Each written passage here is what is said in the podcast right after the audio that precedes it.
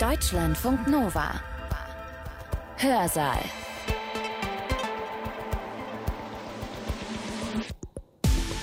Schön, dass ihr da seid. Ich bin Sibylle Salewski.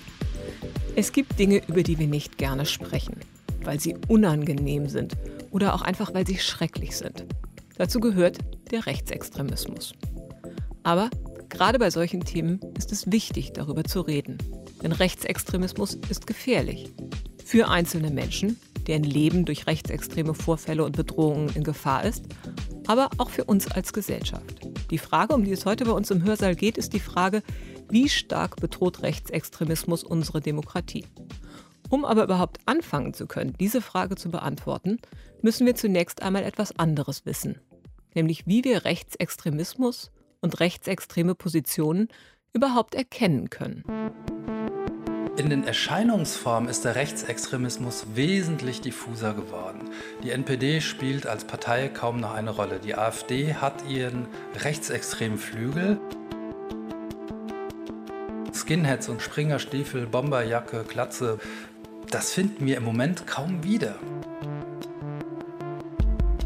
Überall finden sich Gelegenheiten für Menschen mit rechtsextremen Einstellungen sich einzubringen und weil die großen Leitthemen da sind, also die Kritik an den Maßnahmen der Bundesregierung zur Bewältigung von Corona, da kann man sich natürlich wunderbar mit einhaken. Rechtsextreme Einstellungen, rechtsextreme Positionen, die finden wir an ganz unterschiedlichen Stellen. Bei den Querdenkern zum Beispiel. Aber auch in der Kampfsportszene, bei Hooligans oder in den Foren von bestimmten Online-Spielen. Und jede dieser Gruppen funktioniert anders. Deswegen gibt es auch nicht das eine Mittel gegen den Rechtsextremismus. Wir müssen vielmehr genau hinschauen. Wir müssen Fragen stellen, wie zum Beispiel, warum wählen in einer kleinen Ortschaft überdurchschnittlich viele Menschen rechtsextreme Parteien? Oder was sind das für Jugendliche, die sich von rechtsextremen Online-Foren angezogen fühlen? Zu jeder dieser Fragen gibt es Geschichten, sagt unser Vortragender heute, und die gilt es herauszufinden. Rainer Becker ist Politikwissenschaftler und er forscht seit Jahren zum Thema Rechtsextremismus. Er ist Leiter des Demokratiezentrums Hessen beim Beratungsnetzwerk Hessen an der Universität Marburg. Das ist ein Netzwerk, das Hilfe anbietet für Schulen, für Kommunen, für Vereine, wie sie besser mit rechtsextremen oder auch rassistischen und antisemitischen Vorfällen umgehen können. Den Vortrag, den ihr gleich hört, den hat Rainer Becker am 12. Oktober 2021 gehalten. Und zwar bei der Polytechnischen Gesellschaft in Frankfurt am Main im Rahmen der Vortragsreihe Zukunft Demokratie. Der Titel seines Vortrags lautet Rechtsextremismus. Wieder eine Bedrohung für die Demokratie? Gleich zu Beginn, der Titel ist eigentlich schon ein wenig irreführend. Äh, Rechtsextremismus war, Rechtsextremismus ist und sehr wahrscheinlich wird Rechtsextremismus eine Bedrohung für unsere Gesellschaft sein. Vielleicht ganz kurz zu dem Demokratiezentrum und dem Beratungsnetzwerk. Wir vernetzen hessenweit über 45 staatliche und nichtstaatliche Organisationen, die in dem Themenfeld Rechtsextremismusprävention und Demokratiebildung aktiv sind. Es sind insgesamt sieben Beratungsteams hessenweit, die über uns koordiniert werden, von der Opferberatung über mobile Beratung bis hin zur sogenannten Distanzierungsberatung. Also ein breites Abbild von all dem Engagement, was wir in Hessen erleben. Nichtsdestotrotz, ich bin eigentlich jetzt schon seit 2007 dabei und in Anführungszeichen im Geschäft, erlebt man sehr viele Konjunkturen im Umgang mit diesem Thema. Und immer wieder habe ich den Eindruck, selbstverständlich dringt unser Alltagsverständnis und Wissen davon durch, was denn Rechtsextremismus sei, was Demokratie sei, was Extremismus ist und so weiter. Und ich habe so in der vergangenen Zeit festgestellt, wir haben dermaßen eine Präzision verloren. Und das hat wahrscheinlich damit etwas zu tun, weil wir Entwicklungen in den vergangenen Jahren erlebt haben, die uns doch sehr, sehr stark überfordert haben. Die Präzision verloren, darüber zu sprechen, womit haben wir es denn zu tun.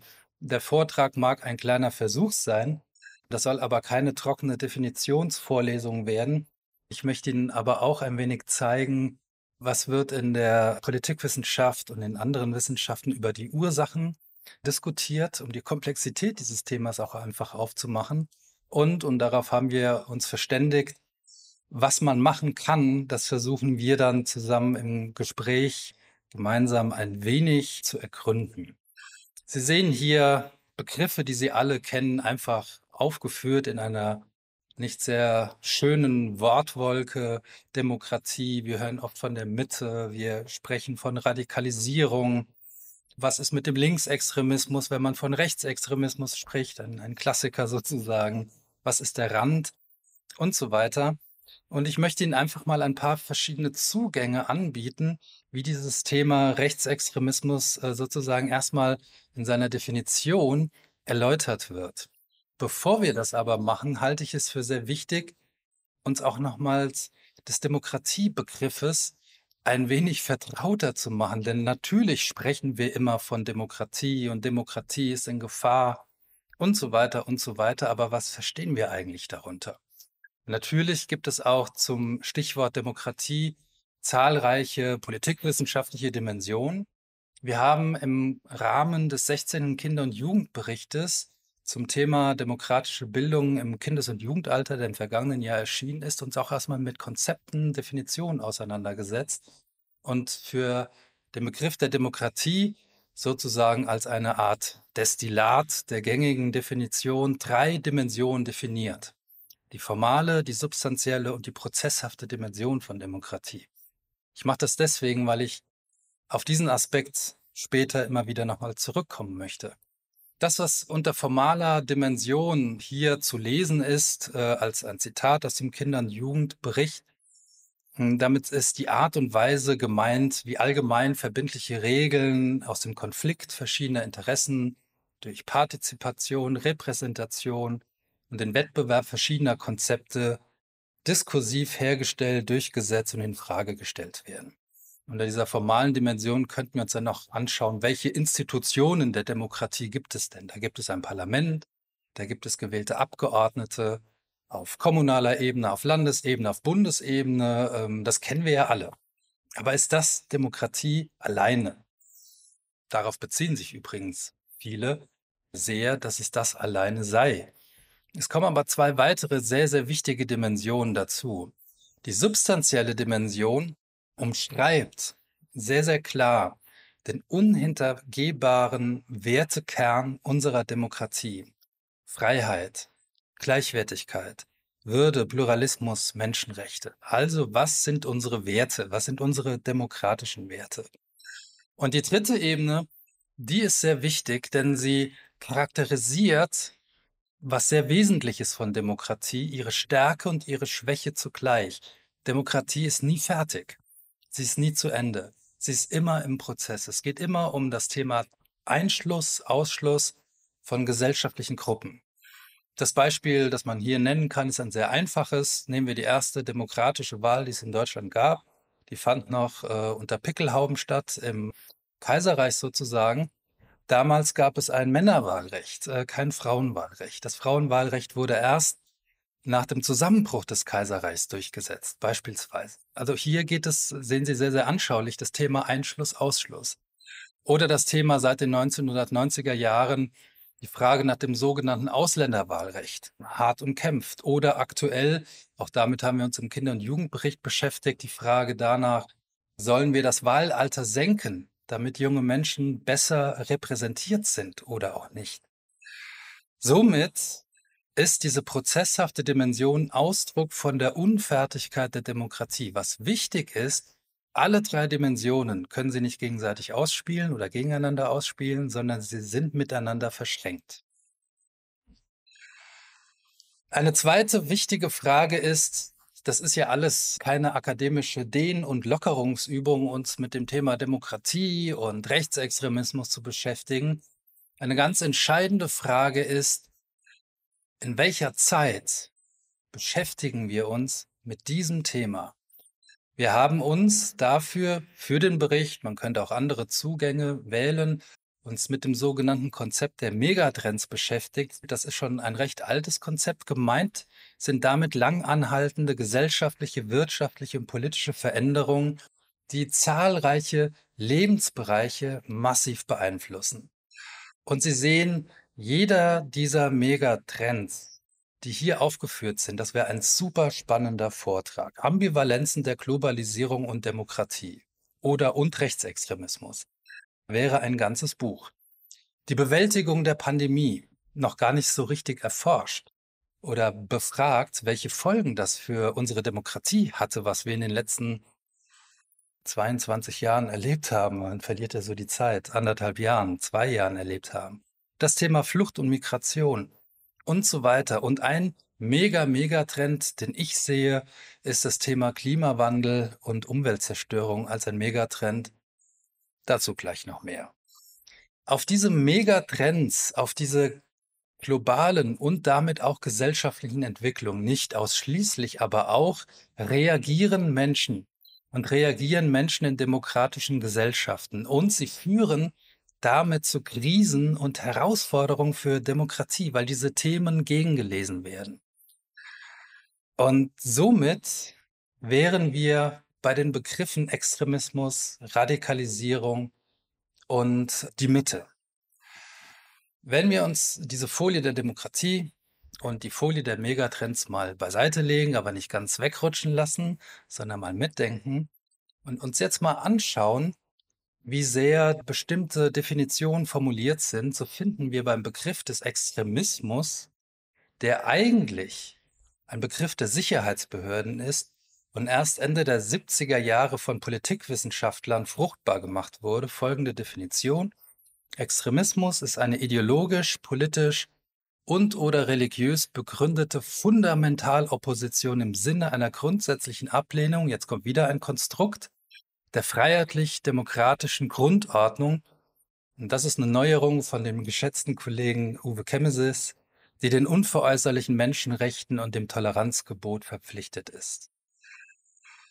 Also, es ist eine Fundamentalopposition mit einer grundsätzlichen Ablehnung des Kerns der Verfassung.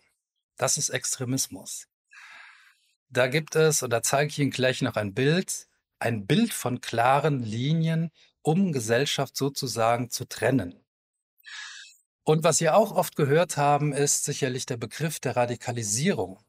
Und Sie sehen, diese Definition, die ist sehr, sehr ähnlich. Radikalisierung ist die zunehmende Infragestellung der Legitimation einer normativen Ordnung und oder die zunehmende Bereitschaft, die institutionelle Struktur dieser Ordnung zu bekämpfen. Wenn Sie das zunehmend sich wegdenken, sind Sie eigentlich bei der alten Definition wieder angelangt. Und dieses Zunehmen möchte uns nur eines aufzeigen, nämlich dass es einen Prozess gibt. Also etwas nimmt zu. Das Ganze kommt im engeren Sinne. Ich habe mich sehr, sehr äh, intensiv mit dem Thema Jugend- und Rechtsextremismus und äh, Radikalisierung auch beschäftigt. Aber in diesem Sinne, wie Sie es hier lesen und sehen aus der Terrorismusforschung, nach 9-11 nach 2001. Das geht jetzt nicht gegen die Kollegen, die das Thema so beforschen, aber wo man auf einer sehr individualisierten Ebene sich anschaut, bei Einzelpersonen ausschließlich, ob sie sich denn nun radikalisieren oder nicht. Also ob sie diesem extremen Rand sich äh, zugeneigt fühlen oder nicht. Und Sie sehen hier so ein, wie das halt so ist, mit den Schaubildern, sehr vereinfachtes Schema dieses Extremismusmodells, in der Mitte sehen Sie weiß die demokratische Mitte. Und Extremus im Latein ist das entfernteste oder auch das gefährlichste. Das sind die klar separierten Ränder links und rechts. Dann gibt es dieses Spektrum der freiheitlich-demokratischen Grundordnung. Dann ist sozusagen das noch ertragbar. Dann sprechen wir von Radikalismus. Jetzt fehlen hier eigentlich nur noch die Pfeile nach außen um das Radikalisierungsmodell mit abzubilden. Was ist aber mit dieser Mitte? Wenn Sie diese Definition des Extremismus, die ich Ihnen eben gezeigt habe, große Klammer auf, als Folie nehmen würden, um die Wahlgewinne der Nationalsozialisten verstehen zu wollen, werden Sie keine Chance haben. Denn da sei nochmal erinnert an die großartige Studie von Jürgen Falter, Hitlers Wähler, die jetzt wieder veröffentlicht wurde mit einer sehr, sehr guten Einleitung, wie ich finde. Da hat er sehr untersucht, sehr intensiv untersucht, anhand der Daten, die zur Verfügung standen, wer denn Wählerinnen und Wähler der NSDAP war. Und er sprach von einer Protestpartei mit einem Mittelstandsbauch. Also kaum eine Partei konnte so ab einem gewissen Zeitpunkt die Mitte, die gesellschaftliche Mitte der Weimarer Republik ansprechen, wie die NSDAP. Und das alles nach dem gescheiterten Putsch, das war ja sozusagen dann auch die Strategie der Nationalsozialisten, auf völlig legalem Weg dieser damaligen demokratischen Verfasstheit nicht die Macht zu ergreifen, sondern äh, ernannt zu werden. Die Machtergreifung ist ja dann in diesem Schlagwort eigentlich auch schon eine Verkürzung und wie ich finde, falsch dargestellt. Schauen wir uns mal die Mitte an. Seit Anfang der 1980er Jahre gibt es regelmäßig, zunächst in der damaligen Bundesrepublik, natürlich seit der Wiedervereinigung in der größer gewordenen Bundesrepublik, äh, empirische Studien die versuchen zu messen, inwiefern Vorurteile gegenüber gesellschaftlich schwachen Gruppen einerseits und die Haltung zum demokratischen System andererseits zu vermessen sind. Und es gibt zwei große Studien, die regelmäßig durchgeführt werden. Das sind die sogenannten Leipziger Studien und die Studien zur gruppenbezogenen Menschenfeindlichkeit, die sich weniger auf die Systemfrage, sondern sehr, sehr stark auf die Abwertung von Gruppen konzentriert. Und Sie sehen hier, ich möchte das jetzt alles gar nicht vortragen, verschiedene Items ähm, aus dieser Studie, äh, zum Beispiel zum Thema Antisemitismus. Juden haben in Deutschland so viel Einfluss. Und dann die Zustimmungswerte, Stimme teilweise zu, Stimme voll und ganz zu, zusammengeführte jeweils 8,1 Prozent. 21,6 Prozent stimmen der Aussage zu, viele Juden versuchen aus der Vergangenheit des Dritten Reiches heute ihren Vorteil zu ziehen. Sie sehen auch die weiteren Beispiele für Rassismus, für Muslimfeindlichkeit oder die Abwertung von Sinti und Roma. Und dieses Syndrom der gruppenbezogenen Menschenfeindlichkeit umfasst inzwischen 13 Dimensionen, die untersucht werden. Und was so eine Kernbotschaft ist, Menschen stimmen selten einer dieser Dimensionen, beispielsweise Antisemitismus oder Fremdenfeindlichkeit, sehr hoch zu und bei den anderen sehr niedrig.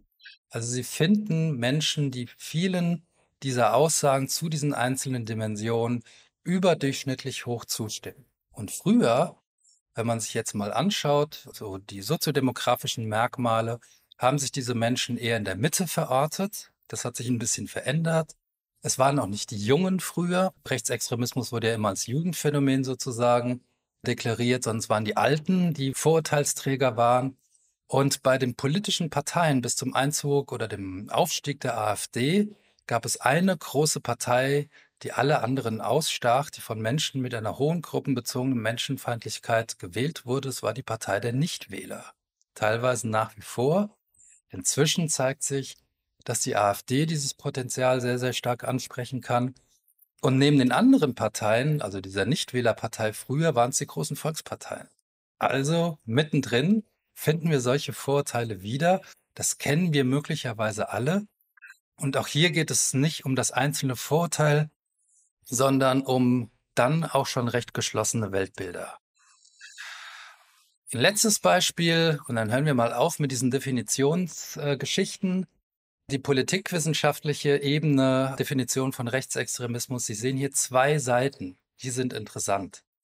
Das eine, auch da werden Einstellungen untersucht. Sie sehen, das sind jetzt etwas andere Einstellungsmerkmale als bei der gruppenbezogenen Menschenfeindlichkeit. Also da kommt äh, Nationalismus dazu, die Befürwortung einer Rechtsdiktatur beispielsweise. Aber das Zentrale ist, das sind alles nur Einstellungen, die man misst. Man kann die Köpfe nicht aufschrauben und da reingucken und überprüfen, welche Einstellungen haben denn die Menschen so, sondern Einstellungen zeigen sich natürlich in Verhaltensweisen wieder. Und Sie sehen hier einige Beispiele, wie sich eine solche Einstellung ausdrücken kann. Durch Protest, Provokation, durch das Wahlverhalten, durch die Teilnahme an den Angeboten der extremen Rechten, durch Mitgliedschaften in rechtsextremen Parteien oder früher, womit wir es heute eher weniger zu tun haben, mit Kameradschaften und bestimmten äh, subkulturellen Szenen und natürlich durch Gewalt und Terror. Das Ganze kann man aber noch ein bisschen anders auffächern, wenn es um diese Vorurteile geht. Ich vertrete jetzt schon seit einigen Jahren, Sie haben seit 2015 in einem völlig anderen Maß und gesellschaftlich viel, viel stärker wahrnehmbar Ihre Bindung gefunden und Ihren Ausdruck gefunden. Und all das kennen wir und kennen Sie. Alleine wenn Sie in den sozialen Medien unterwegs sind, was wir dort an Simplifizierung, Verrohung, äh, Bedrohung von Menschen wahrnehmen, an der Verbreitung von Fake News wahrnehmen. Es auch teilweise hinnehmen, dass der politische Diskurs so, so bestimmt wird von sozialen Medien. Das wäre eigentlich auch unbedingt ein eigener Vortrag, denn im Grunde genommen haben wir eine wichtige Ebene unserer politischen Diskussionskultur, die sich in diesen neuen Techniken zeigt, großen Konzernen überlassen, die in einer eigenen Logik damit umgehen oder auch nicht. Und dann wird mal was gelöscht und dann wiederum nicht. Das Ganze ist nicht transparent und es widerspricht eigentlich, also da beißt sich sozusagen das ökonomische Interesse dieser großen Konzerne mit einem offenen Diskurs. Vorteile finden auch ihre Bindung auf der Straße. Pegida war so ein Beispiel. 2013, 14. Keiner wusste, wer geht da auf die Straße, bis nach und nach von Montag zu Montag klar wurde, was das für eine Gruppe ist. Wir haben das alles erlebt im Kontext der quer, sogenannten Querdenker-Demonstration. Nicht, dass die Querdenker per se rechtsextrem sind, aber, große Klammer auf, in den Erscheinungsformen ist der Rechtsextremismus wesentlich diffuser geworden. Die NPD spielt als Partei kaum noch eine Rolle. Die AfD hat ihren rechtsextremen Flügel, aber die klassischen Kameradschaften beispielsweise, die subkulturelle äh, Szenen, Skinheads und so weiter, Springerstiefel, Bomberjacke, Glatze, das finden wir im Moment kaum wieder. Denn es gibt so viele Gelegenheitsräume, wo man sich anschließen kann. Das war bei Pegida so. Und bei den Querdenkern liefen dann eben auch Rechtsextreme äh, liefen eben auch Reichsbürger mit und solche Szenen finden wir beispielsweise bei den Hooligans wieder, solche Szenen finden wir im Kampfsport wieder, in der Kampfsportszene, bei den Gelbwesten, bei Online-Computerspielen und so weiter. Also überall finden sich Gelegenheiten für Menschen mit rechtsextremen Einstellungen sich einzubringen und weil die großen Leitthemen da sind, also die Abwehr oder die, die, die Kritik an den Maßnahmen der Bundesregierung, zur Bewältigung von Corona, da kann man sich natürlich wunderbar mit einhaken. Diese Vorteile finden ihre Bindung auch durch eine ganz andere Qualität von Straf- und Gewalttaten. Also nicht nur, dass diese äh, Zahl stetig gestiegen ist in den letzten Jahren, das sind dann Zahlen und dann guckt man da auf Prozentzahlen, sind es um sieben, acht, neun Prozent gestiegen, sondern es ist auch interessant, wer sozusagen in den Fokus geraten ist in der Vergangenheit. 2015, 16, 17 hatten wir viele Beratungsfälle im Kontext von Bedrohung von Flüchtlingen in ihren Unterkünften, auch in Hessen gehabt, gegenüber Hilfsorganisationen und Ehrenamtlichen. Wir haben ein hohes Maß an Beleidigungs-, Bedrohungssituationen gegenüber Journalistinnen, gegenüber Politikerinnen und auch im Zuge von äh, Corona gegenüber Wissenschaftlerinnen, die äh, versuchen, die sozusagen als, als Symbol dafür stehen müssen, und dann teilweise in Häftlingsuniformen auf den Demonstrationen umhergetragen werden und denen angedroht wird, wenn das große Gericht kommt, dann seid ihr dran, die eigentlich nur versuchen, ihre Arbeit zu erklären und das teilweise, wie ich finde, sehr, sehr gelungen. Aber auch hier Beratungsfälle von bedrohten Wissenschaftlern und dann natürlich die Morde in Halle, die Morde in Hanau, der Mord an Dr. Walter Lübcke. Und in vielem Dazu mal, weil das auch, glaube ich, so eine Frage äh, im Vorfeld dieser Veranstaltung war, haben wir es mit noch sehr schwierigeren Zugängen zu tun. Der Mörder in Halle, der Mörder in Hanau, das waren Einzeltäter, aber die waren nicht isoliert. Sie waren in sozialen Medien, in sozialen Netzwerken unterwegs, waren vernetzt, haben sich orientiert.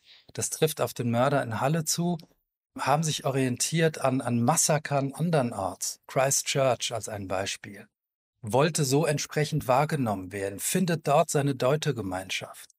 Und das ist das, was man nicht unterschätzen darf, bevor man möglicherweise einen Mörder wie in Hanau eine solche Tat zumindest rein äh, pathologisiert und als reine isolierte Einzeltat verstehen will. Wenn es um die Ursachen geht, wo kommt das denn alles her, womit wir es zu tun haben? So gibt es zwei große Stränge. Und die sind, wenn Sie sich mit dem Thema beschäftigen, möglicherweise für Sie nicht neu. Aber der Widerstreit zwischen diesen beiden Positionen kommt immer wieder. Ein Ursachenbündel könnte man mit der Überschrift beschreiben, das hat was mit sozioökonomischen Ungleichheiten zu tun. Und in der Tat finden sich beispielsweise ganz interessante Studien, zum Beispiel von Philipp Mano, der herausgefunden hat, dass nicht die unmittelbare Bedrohung vor dem äh, wirtschaftlichen Abstieg, Arbeitslosigkeit und so weiter, der dazu führt, dass man sich von demokratischen Parteien abwendet und beispielsweise einer rechtspopulistischen Partei zuwendet, sondern die Erfahrung, die gemacht wurde. Und da bezieht er sich ganz stark auf die äh, Wendeerfahrung der Menschen in Ostdeutschland, auf die Transformationsprozesse, die dort stattgefunden haben. Es gibt Autoren, die sprechen von der Kolonisation des Ostens. Also da sind ganze, aus dieser Lesart heraus betrachtet, ganze Lebensbezüge zusammengebrochen und entwertet worden. Und möglicherweise ein Ansatzpunkt, ein wenig auch zu verstehen, warum wir nicht verstehen, wie die Bundestagswahlen sich in Sachsen und Thüringen gezeigt haben. Aber das mag nur ein Hinweis sein, nicht ausschließlich. Dann äh, ist so ein anderer Punkt, das Wohlstandsversprechen dieser Gesellschaft bröckelt. Man könnte ja eigentlich sagen, der Wohlstand war eigentlich immer der Kitt nach dem Zweiten Weltkrieg, der diese Gesellschaft im Westdeutschland zusammengehalten hat. Und das Versprechen, Ulrich Beck sprach vom Fahrstuhleffekt nach oben, dass es immer nur aufwärts geht, dass es dem Menschen besser gehen wird. Seit Anfang der 1990er Jahren, seit Ende des Kalten Krieges einerseits und Globalisierung, Neoliberalismus andererseits, gilt dieses Aufstiegsversprechen für viele Menschen nicht mehr.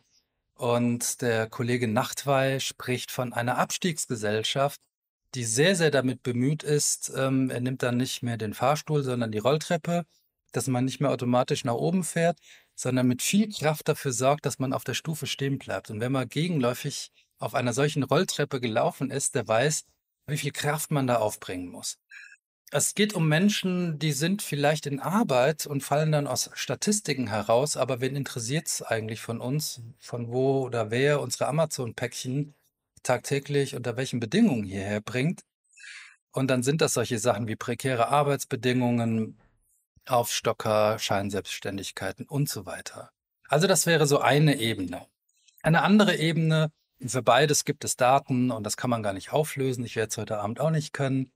Ist, das hat nicht nur was mit sozioökonomischen Verlierern oder Menschen zu tun, die, die Angst haben, abzustürzen, das ist der Begriff der relativen Deprivation, sondern es hat etwas mit politisch-kulturellen Konfliktlinien zu tun.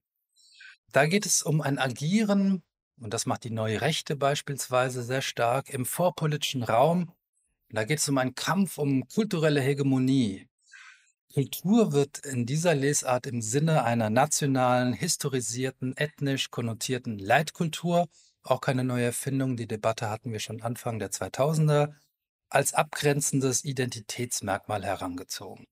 Jetzt sehen Sie auch hier ein paar Beispiele. Man wehrt die Werte einer individualisierten, pluralisierten Gesellschaft ab. Oder man wehrt sich gegen die zunehmende Gleichheit, die man ja durchaus konstatieren kann zwischen Ethnien, Geschlechtern, sexuellen Orientierungen einer Gesellschaft. Oder man sucht die Bühne des Kulturbetriebs. Ich werde es nicht vergessen. Ich weiß gar nicht mehr, wann es war, bei welcher Buchmesse ähm, hier in Frankfurt vor ein paar Jahren, als es den großen äh, Skandal gab mit dem Antaios Verlag und im Nachgang in der Vorbereitung für die nächste Buchmesse wir überlegt haben, was kann man denn tun, damit die Werte der Buchmesse, wir sind offen, es gilt das freie Wort einerseits, aber wir stehen auch zu unseren Werten andererseits, wie man das sozusagen umsetzen kann, ohne dass hier wieder eine Bühne geboten wird. Wir sehen das auch auf Ebene der Wissenschaft. Die Gender Studies sozusagen stehen da vollständig im Fokus. Und äh, da geht es dann auch nur um ein Kampfschlagwort, was in, in, äh, sozusagen ins Felde geführt wird, ohne dass man sich jemals damit auseinandergesetzt hat, was darunter zu verstehen ist. Und teilweise können wir von einer neuen Form der Wissenschaftsfeindlichkeit sprechen. Das haben wir bei der Corona-Leugnung erlebt. Das erleben wir bei dem Umgang mit dem Klimawandel. Die Menschen können ja leugnen. Das ist nicht das Problem. Die Frage ist nur, wo findet das eine Resonanz und wo wird das abgeholt? und wo wird das sozusagen zu Politik gemacht? Und ich hatte heute, weil ich ja dann auch in den sozialen Medien unterwegs bin, nur bei einer Überschrift mal kurz stehen geblieben. Der neue äh, Moderator der ZDF-Heute-Sendung sagte, Journalismus sei so schwierig geworden, weil Politikerinnen und Politiker sehr schnell mit Gegenfakten einfach arbeiten. Also sie drehen es um und dann steht man blöd da. Und sie finden im Netz ja alles, womit sie gegen argumentieren können, um gegen äh, die Studienlage zum Klimawandel oder Corona und so weiter vorzugehen. Die dritte Ursache, die ich Ihnen anbiete, lassen Sie uns Rechtsextremismus mal mit der Lupe suchen. Also nicht nur alleine der Blick auf diese großen Veränderungen innerhalb der Gesellschaft, sondern im Kleinen. Und das ist sehr, sehr interessant. Sie sehen hier die Hessenkarte, das ist jetzt unschwer zu erkennen. Und das sind die Wahlergebnisse der AfD bei der letzten Bundestagswahl aufgeschlüsselt nach den Gemeinden, nach den politischen Gemeinden in Hessen. Und was Sie wahrscheinlich von hinten auf jeden Fall erkennen können, ist, dass das nicht einfarbig ist, sondern das ist so ein hellblau, dunkelblauer Flickenteppich. Und jetzt habe ich leider keinen Presenter dabei, aber möglicherweise sehen Sie, sehr dunkelblaue kleine Gemeinden. Da oben im Nordosten, im Nordwesten eher. Dann sehen Sie natürlich bei den Städten ist es eher hell, also Frankfurt, helle Sache hier. Aber warum ist das so? Warum ist in der einen Gemeinde dieser Stimmenanteil so hoch? Ich habe letzte Woche mit einem Bürgermeister gesprochen, Klammer auf. Und jetzt sehen wir nur die Gemeinden. Viel spannender wird es, wenn Sie sogar noch in diese Gemeinden hineinzoomen und sich einzelne Dörfer oder Orte anschauen. Da sind die Unterschiede teilweise noch gravierender. Jetzt kommt der Bürgermeister, mit dem ich gesprochen habe, der Kontakt gesucht hatte und äh, wir kennen ihn schon lange und sagte, Rainer, in dem und dem Ortsteil 30 Prozent. Wie kann das denn sein? Ich bin völlig ratlos. Keine Ahnung, äh, warum das so ist. Das Spannende ist aber, dass wir kaum äh, diese kleinräumige Erfassung von demokratiefeindlichen Tendenzen auf dem Schirm haben. Das kennen wir aus der Beratungsarbeit. Es gibt immer wieder Kommunen mit Abständen, in denen passiert etwas. Also da gibt es eine Beständigkeit. Da kann es in den Nachbarorten schon ganz anders aussehen. Mit Bernd Belliner, einige kennen ihn vielleicht, er ist äh, Geografieprofessor hier in, in äh, Frankfurt.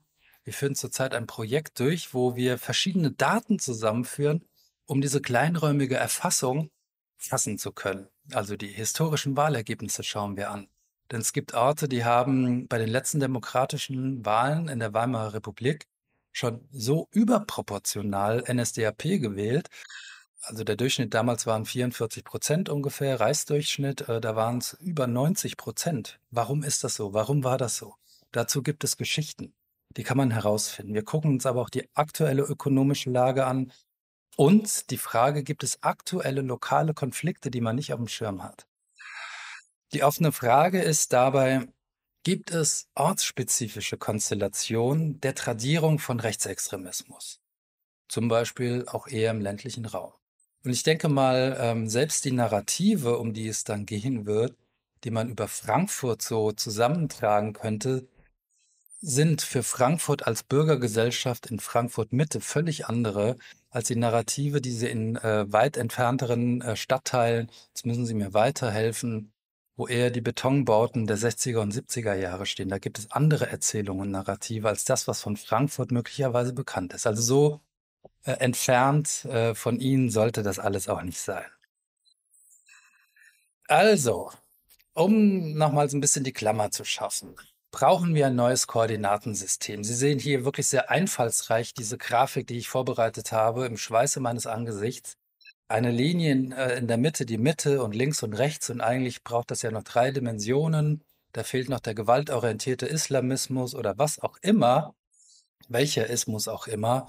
Ich glaube, wenn wir präzise uns mit dem Thema beschäftigen wollen, dürfen wir es uns nicht so einfach machen. Und ähm, ein Vorschlag wäre zum Beispiel, sich sowas anzuschauen. Also Sie finden auf der einen Achse, auf der linken Seite die Kosmopoliten, die stehen für eine offene, plurale Gesellschaft.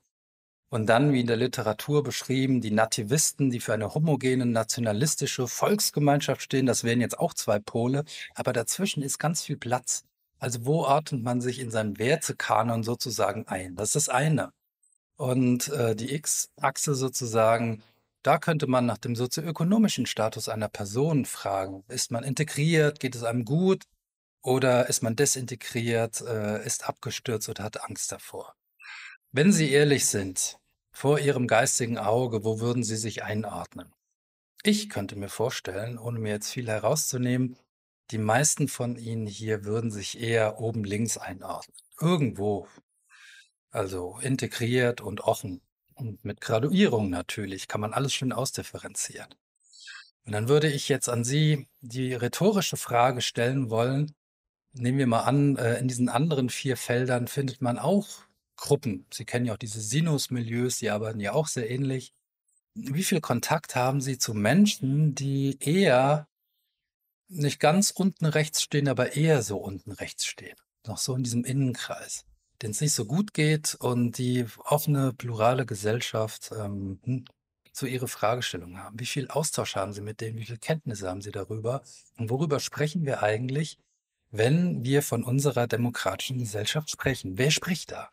Wer sind die Sprecherinnen und Sprecher? Und wer nicht?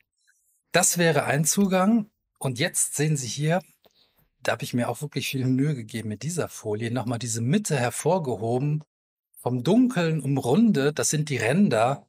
Das kann man, wie gesagt, sich einfach ausschenken, weil es andere Zugänge gibt.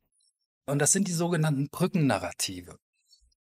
Eigentlich gedacht als lagerübergreifende, intentionale Allianzen mit anti-emanzipatorischen Schnittmengen, wohl bekannt unter dem Begriff der Querfronten. Das kennen wir. Naika Forutan und andere haben diesen Begriff der Brückennarrative geprägt. Antisemitismus ist ein Brückennarrativ. Das ist nicht nur ein Phänomen von links, rechts, gewaltorientiertem Islamismus, findet man überall. Antifeminismus finden Sie in vielen Ismen, die demokratische Gesellschaft ablehnen, wieder. Oder natürlich dieses Widerstandsnarrativ gegen das System. Wie gesagt, da ist das Beispiel der Querdenkerinnen und Querdenker nochmals hilfreich. Aber diese Brücken funktionieren eben nicht nur zwischen den Rändern, sondern diese Brücken erzeugen nochmals auf eine ganz andere Art und Weise eine Anschlussfähigkeit zu der Mitte der Gesellschaft oder zu den Menschen, die sich als Mitte sozusagen verstehen.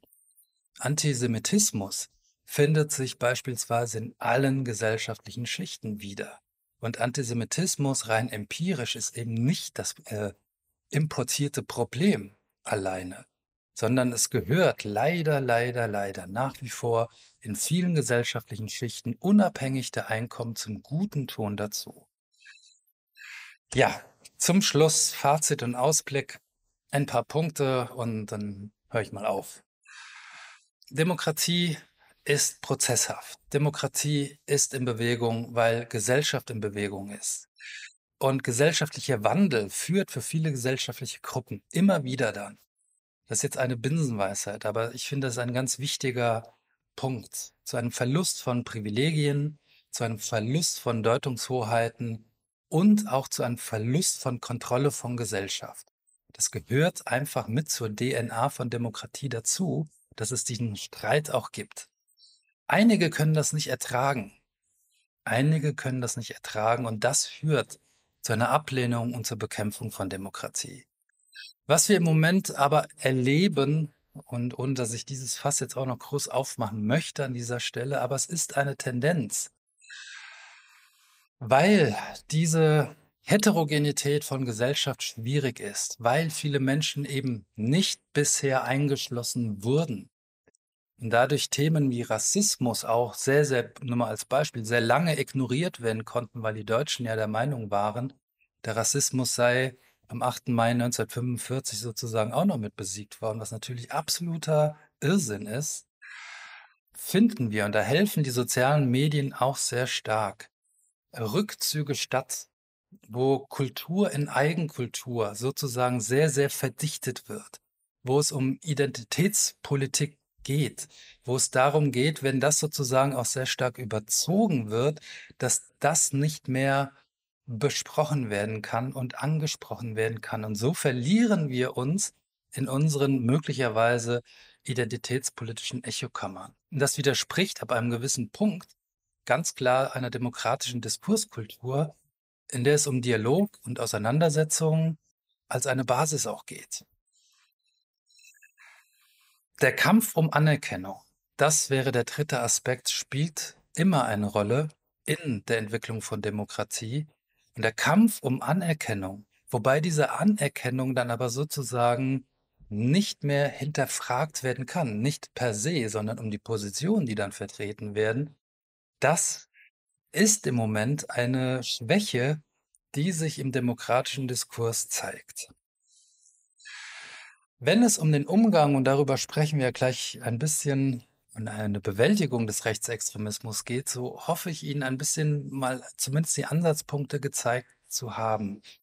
Man kann auf der Mikroebene ansetzen. Also wenn wir sagen kleinräumige Erfassung und da gibt es Problemlagen, die man beschreiben kann, bedeutet das beispielsweise für die Beratung und für Menschen, die nach Beratung fragen. Es gibt aber auch Ansatzpunkte, etwas zu tun, ob in einer Kommune oder in einer Schule. Also wir kommen eigentlich aus dieser Nummer nicht heraus und aus der Verantwortung heraus, dass wir handlungsfähig sind.